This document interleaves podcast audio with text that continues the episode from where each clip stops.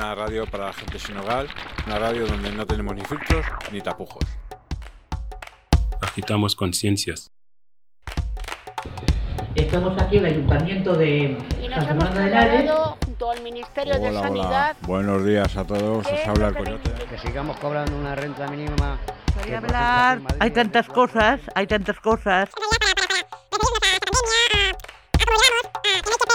El humor, porque es lo único que nos, saca, un poquito hacia adelante. que estamos en ondarealidades.org. Ahí nos podéis escuchar Aquí estamos.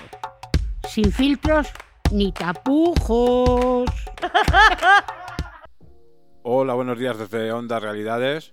Vamos a empezar la cuarta temporada de radio. Y aquí tengo a, a mis compañeros. Buenos días, Ali. Buenos días. Buenos días, Antonia. Bueno, Yur, Y como invitada, hoy tenemos en el primer programa de la cuarta temporada, tenemos a Aima Tafur de la Asociación de Realidades. Y en esta temporada vamos a abrir boca con las personas sin hogar en tiempos de COVID. Muchas gracias, Coyote. Buenos días.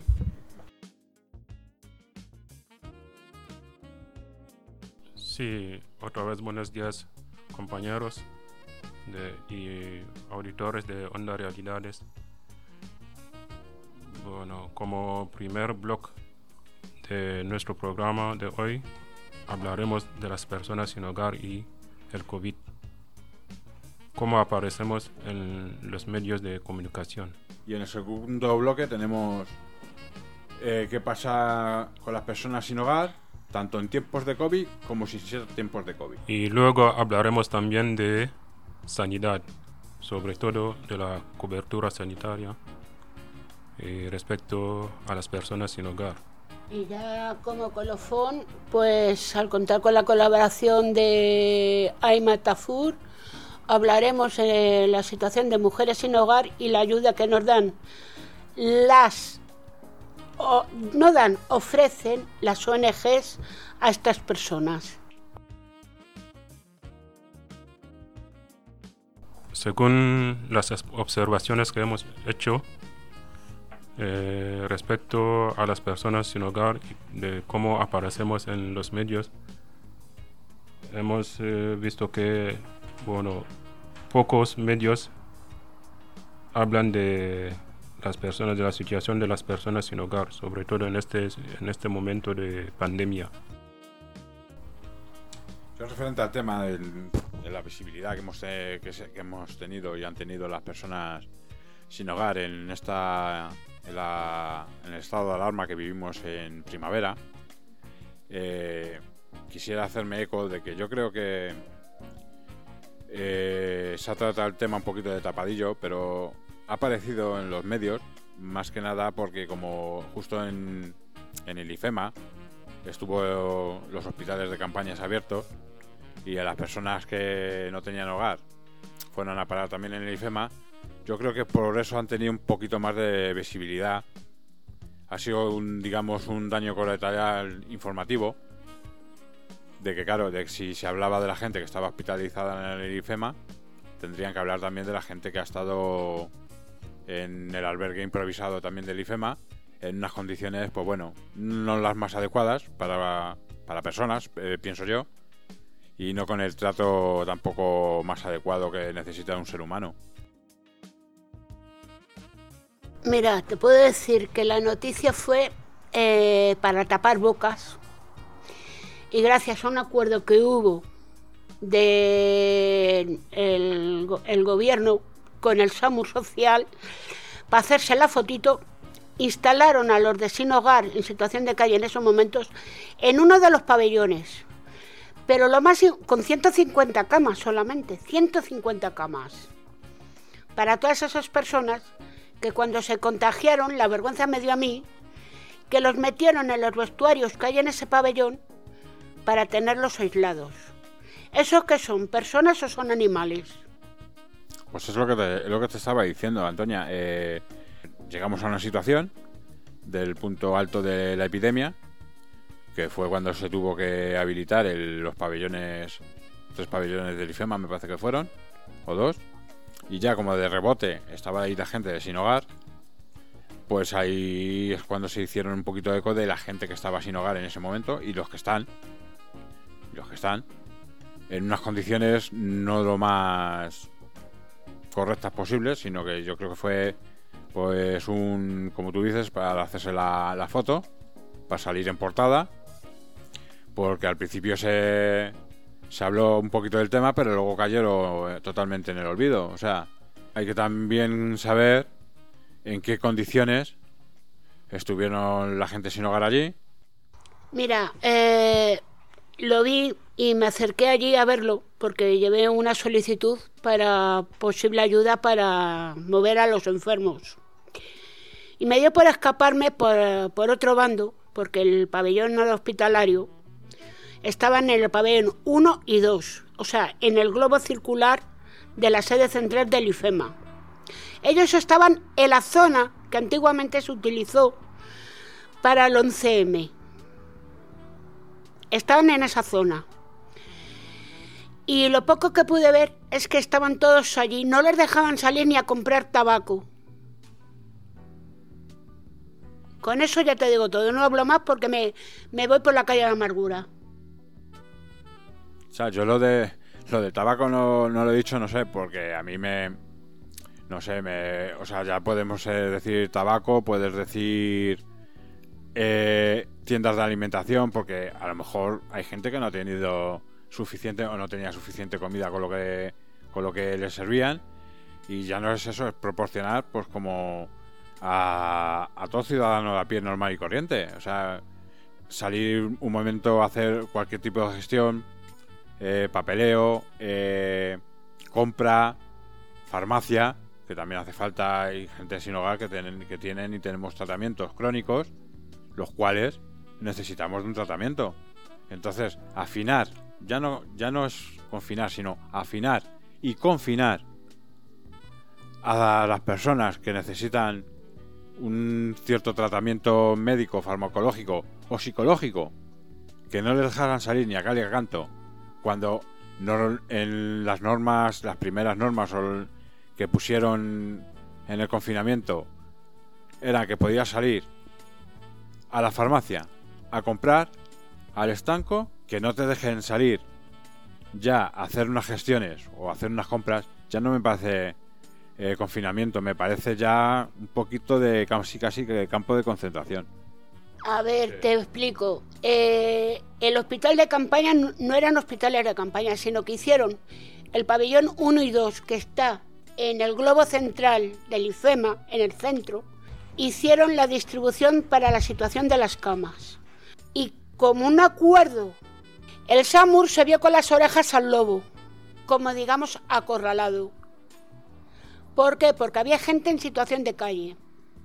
Y como ya estaba el de, el de San José Obrero hasta arriba, y estaba el otro que tienen, el pozo del tío Raimundo, hasta arriba, la gente que aún quedaba en calle, que estaba ya el COVID-19, ya en un estado muy avanzado de alarma, el gobierno de los sociales, tanto el señor Pepe Añorte como el señor Regueiro, acordó con el SAMUR social, con el señor Darío, que las personas que quedaban en situación de calle hicieran o abrieran uno de los pabellones del IFEMA para alojarlas allí. El acuerdo fue de 150 camas para meter allí a 150, a 150 personas. La alimentación que tenían era como yo me la sé y no lo digo. Pero cuando ya el COVID empezó a atacarlos a ellos y el hospital estaba allí, como no podían llevarlos porque estaban personas más urgentes ahí en el hospital y no sabían qué hacer, porque el SAMUSEI aco o no, para que no contagiara a los demás, los metió, como dijeron, en los vestuarios. Ahí los metían confinados a los contagiados. Cuando ya el hospital empezó a rebajar enfermos, los fue trasladando allí. Y mi pregunta es, para estas personas, un mes en quitarlos de los vestuarios y trasladarlos a un hotel medicalizado. Fíjate tú, durante un mes ten una persona ahí con fiebre, con dolores, ahí como un perrito. Eso de la información que cogí y tuve a escondidas, me fui para allá y pude ver. Sí, yo quisiera lanzar una pregunta al aire, a ver si a través de las ondas me puede llegar una, una respuesta. Y es decir, mm, ¿quién tiene el, baremo de decir si una persona sin hogar y una persona con hogar, quién decide en el baremo quién está más grave? ¿Por qué una persona sin hogar está menos grave que una persona que tiene hogar?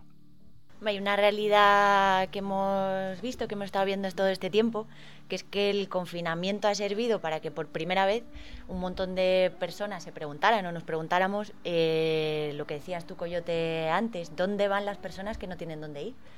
Entonces, de repente, eh, saltó esa pregunta a los medios, muchos medios se hicieron eco de, este, de esta realidad, de este tema, y me sorprende, o nos ha sorprendido, lo hemos hablado también en los talleres, eh, cómo se siguen eh, manteniendo esos prejuicios, estereotipos y esa visión de las personas sin hogar de personas que no, no tienen, no tienen voz. Al final se habla de ellas, se habló mucho de ellas, todos hemos visto noticias de eh, cómo eh, se habilitó zonas de, del IFEMA, lo que has dicho tú, Toñi, para, para alojar o, o meter a todas estas las personas que tenían eh, que no tenían hogar, pero se seguía manteniendo lo mismo, se habla de ellas, pero no con ellas. Yo no recuerdo haber visto testimonios de personas sin hogar en primera persona que hablaran de su, de su propia situación. Se sigue mostrando a las personas sin hogar como meras receptoras de ayuda y que son vistas más como un problema que como parte de la solución. Eh, la tele salieron cuando entraron, cuando lo llevaron, en tres furgonetas del SAMU Social. No se volvió a tener ninguna noticia. La única noticia es ir allí y verlos, que estaban allí. Los podías ir a ver, ver la situación que tenían. Pero la tele ni periódicos dieron ninguna información. Nada más que en el momento de que, para, como ya he dicho anteriormente, la fotito de el choque de manos entre el señor Darío y el, y los de eh, servicios sociales. ¿Qué ocultación hay ahí entre unos y otros? Y bueno, yo vuelvo a lanzar otra pregunta a las ondas. Yo eh, me harté de ver en televisión el, el hospital del IFEMA para saber cómo, lo, cómo era por dentro. Las UCIs que tenía, las camas que tenía, los, los sanitarios que tenían, etc, etc, etc. ¿Alguien, ¿Alguien me puede mandar, por curiosidad, alguna imagen de cómo era el albergue de esas 150 camas? Gracias. Y además, en este caso llama la atención, volviendo al tema de los medios de comunicación, eh, un periodista o una periodista, cuando está cubriendo una información, lo que tiene es que acudir siempre a la fuente, o sea, buscar testimonios eh, en primera persona reales que les cuenten qué es lo que está pasando. Pero aquí hemos visto lo, que dice Coyote, eh, somos invisibles. Porque nadie pregunta directamente a las personas sin hogar qué es lo que están viviendo, qué es lo que necesitan y cuál es su realidad? Vosotras, vosotros, ¿por qué creéis que pasa esto? No interesa, lógicamente. Es un tema que, que no interesa, no da dinero. Es un tema que no da dinero. El hospital de campaña, por desgracia, ha dado dinero. Y ha costado dinero. Y seguirá costando dinero. Tanto el hospital de campaña como hospitales normales. Esto es una cuestión de mover dinero. Los enfermos, por suerte, por desgracia, movemos dinero. La gente sin calle, hay veces que somos menos números. Punto.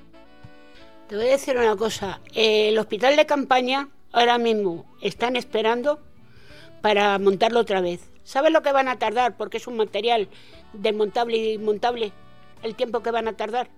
48 horas. ¿Por qué? Porque todo el material lo está allí en el IFEMA. Y lo único que se ha quedado montado, pero que ocupa todo lo que es la sede central, el círculo, los tubos para el oxígeno de las personas. Lo demás está en una de las naves que no se usan para nada. Allí todos, todas las pantallas de separación de las habitaciones está allí guardado. Me gustaría aprovechar este espacio también para preguntaros eh, ¿cuáles serían los consejos o cuáles serían vuestras recomendaciones a periodistas, a los periodistas y a las periodistas para que cubrieran adecuadamente eh, alguna información sobre sinogarismo, sobre aporofobia?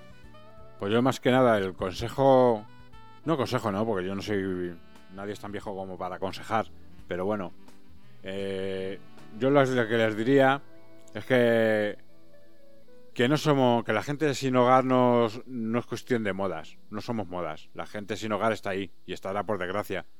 Eh, no sé si algún día esto se, se podrá resolver pero decirles a esas personas que informan o intentan informar que a base a, base de ir a, a las fuentes y a confirmar las cosas que no caigan en el olvido que no somos que no son no somos o son personas que que estemos de moda un día sí y al otro día no sino que simplemente hay que simplemente darte una vuelta por las grandes ciudades de toda España y si te fijas un poquito, no hace falta buscar y rebuscar por las ciudades. Si miras, ya no ves, si miras un poquito, en las calles te los encuentras. Bueno, sinceramente, yo no tengo este poder de de dar recomendaciones. Y solo decir que como medios de comunicación normalmente deberían pensar en todo el mundo, no solamente pensar en los ricos y en los políticos, también pensar en, en las personas que viven, que no han tenido esta oportunidad de vivir una vida digna que se encuentran viviendo en la calle y, no es que se encuentran en esta calle porque lo quieren, es por la situación de la vida. De, eso hay muchos que a pesar de su situación de vida se dedican a ofrecer, a, demostrar su valor participando en programas de ayudas humanitarias, estas cosas. Es eh, una manera de demostrar que también nosotros queremos participar en las actividades de la sociedad, como se dice en la economía, en el, en el, desarrollo de, la economía. Solamente, bueno, no tenemos eh, esta oportunidad y que piensen también en, en nosotros. Y ahora vamos con el tercer bloque que, lo, que nos lo trae Ali. Sí, bueno, sacamos este tema de la cobertura sanitaria por el tema de, del COVID creo que aparte de esta situación de, pandemia que vivimos, la, la salud es algo muy imprescindible para el ser humano. Por eso sacamos este tema para ver qué pasa con las personas sin hogar por el tema de la cobertura sanitaria los requerimientos, creo que hay unos que no cumplen con este. Entonces se tienen que quedar apartados del acceso a la cobertura sanitaria o qué pasa con estas personas. Pero Alita, hago una pregunta. ¿Te refieres a la sanidad eh, para la gente sin hogar que viene del extranjero que no tiene a lo mejor los papeles eh, necesarios para que tener una atención sanitaria adecuada? No, hablo de todas las personas sin hogar en general. Porque cuando se habla de las personas sin hogar, por ejemplo, para tramitar una solicitud de tarjeta sanitaria, te piden, aparte de la autorización de residencia, un empadronamiento. Y una persona sin, sin hogar, ¿cómo se va a empadronar para poder tener acceso a la sanidad pública? Para tener la tarjeta sanitaria. Bueno, eh, gracias a Dios, de momento, de momento en este país, de momento, la sanidad pública es gratuita. Entonces, a unas malas malas, si tú te ves muy mal, aunque no tengas papeles y aunque no tengas un empadronamiento, una asistencia en urgencias en un momento dado no te, no te va, no te va a faltar. Otra cosa es como te dispensen algunos profesionales, que eso ya hablaremos otro día cosa ya es un. Lo que digamos es un seguimiento. Para un seguimiento, a lo mejor ya eso ya se dificulta un poquito más. ¿Creéis que se atiende de forma diferente a personas sin hogar en la sanidad? Yo pienso que sí, yo creo que hay un tema...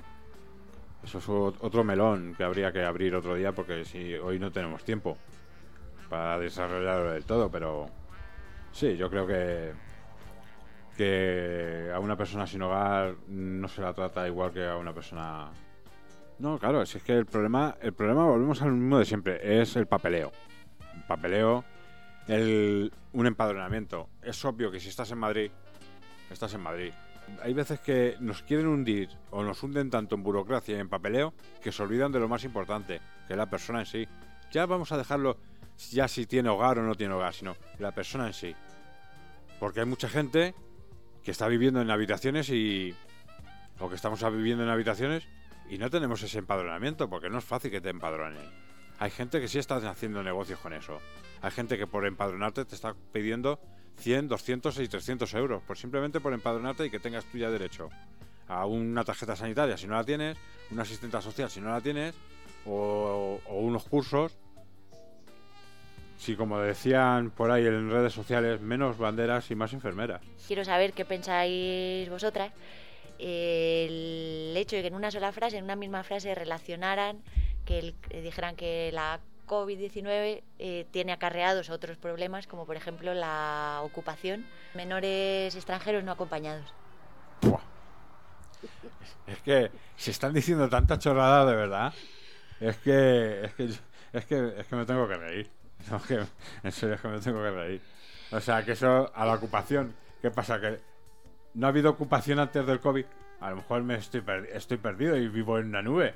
A lo mejor soy como Son Goku que vive por ahí en una nube y no me entero de nada, pero yo creo que la, que la ocupación ha existido desde el principio de los tiempos. O sea, a lo mejor la peste negra que vivió España también viene por los ocupas. Es que mezclo las churras con las merinas, lo primero. Lo segundo, no se están llevando los méritos personas que se están jugando la vida.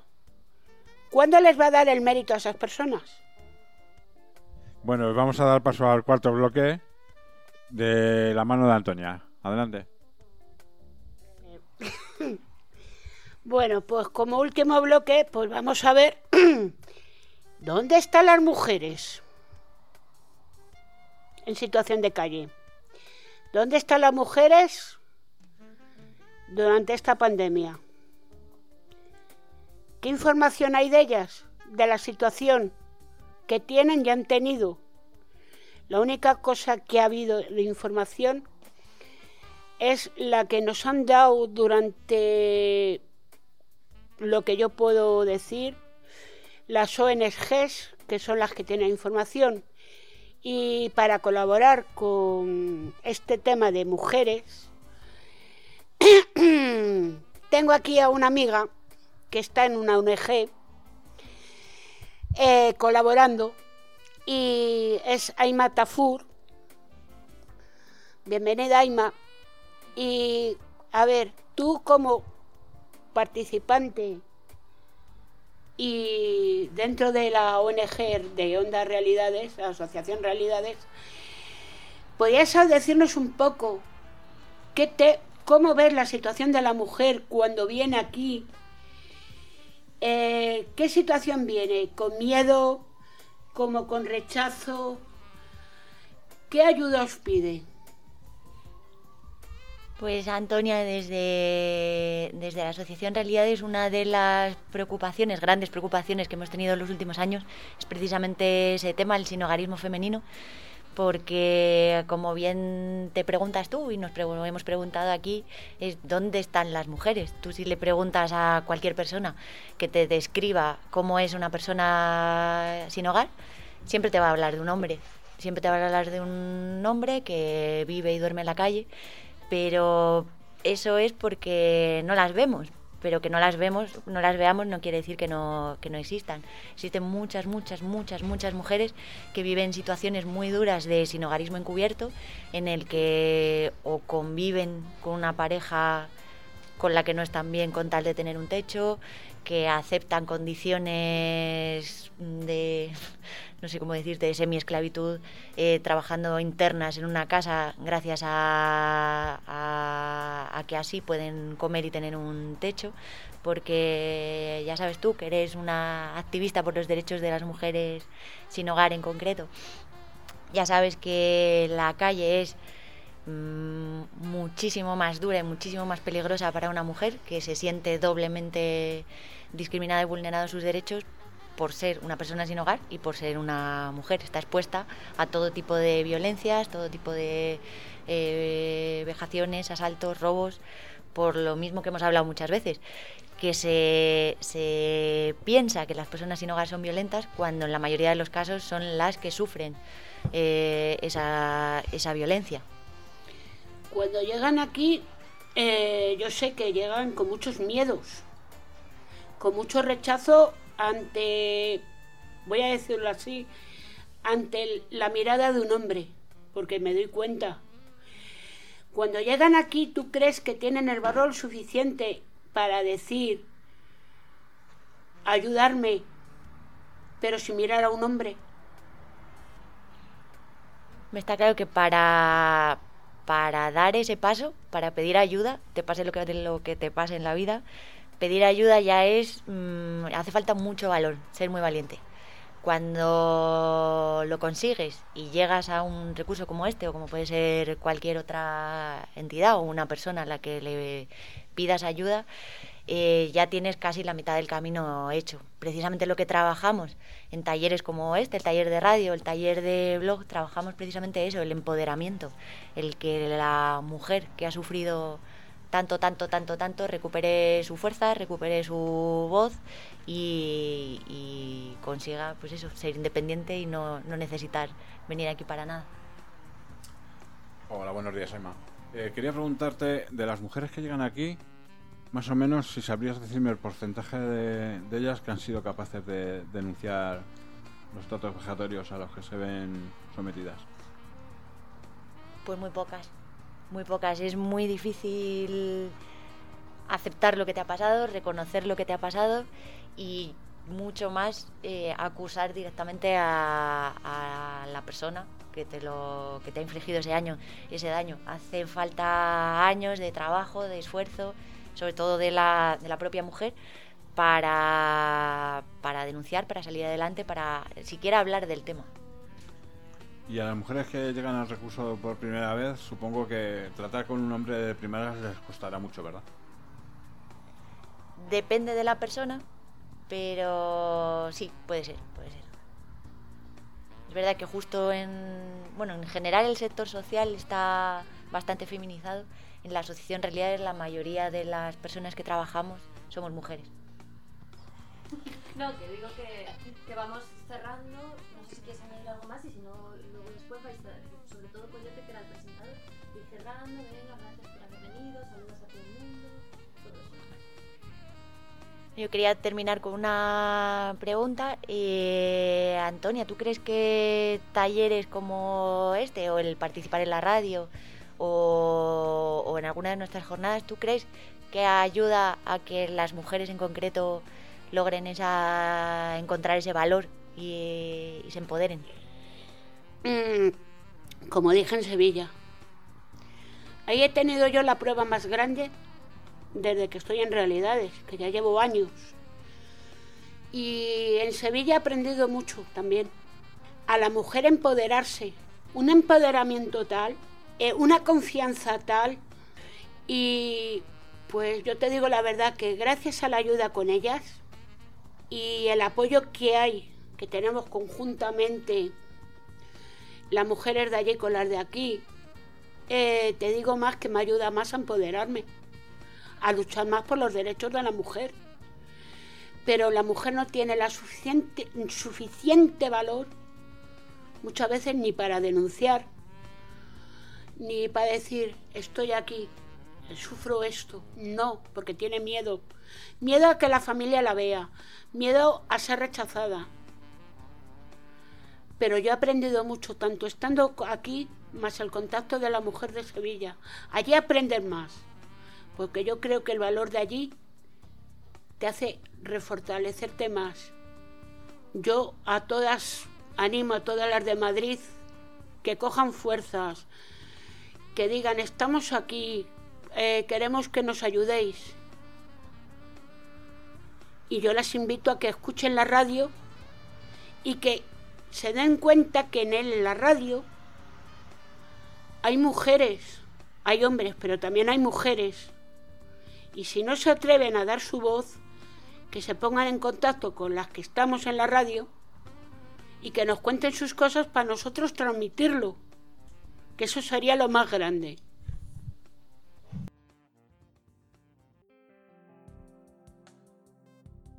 Pues bueno, amigos y amigas de Onda Realidades, vamos a terminar el programa de hoy, no sin dar las gracias a Ali. Muchas gracias. Antonia, muchas gracias. Merci beaucoup. Y Aima Tafur, muchas gracias por, por tu colaboración aquí con nosotros. Es un placer, he aprendido mucho, aprendo mucho y sobre todo viendo a, a personas, hombres y mujeres, tan valientes como sois que estáis aquí dando la cara por todas las que no tenemos voz. Y recordad que nos podéis siguiendo, nos podéis seguir siguiendo en ondasrealidades.org. Y aquí un día más se despide el coyote. Onda Realidades. Agitamos conciencias. Agitamos conciencias. Hay tantas cosas.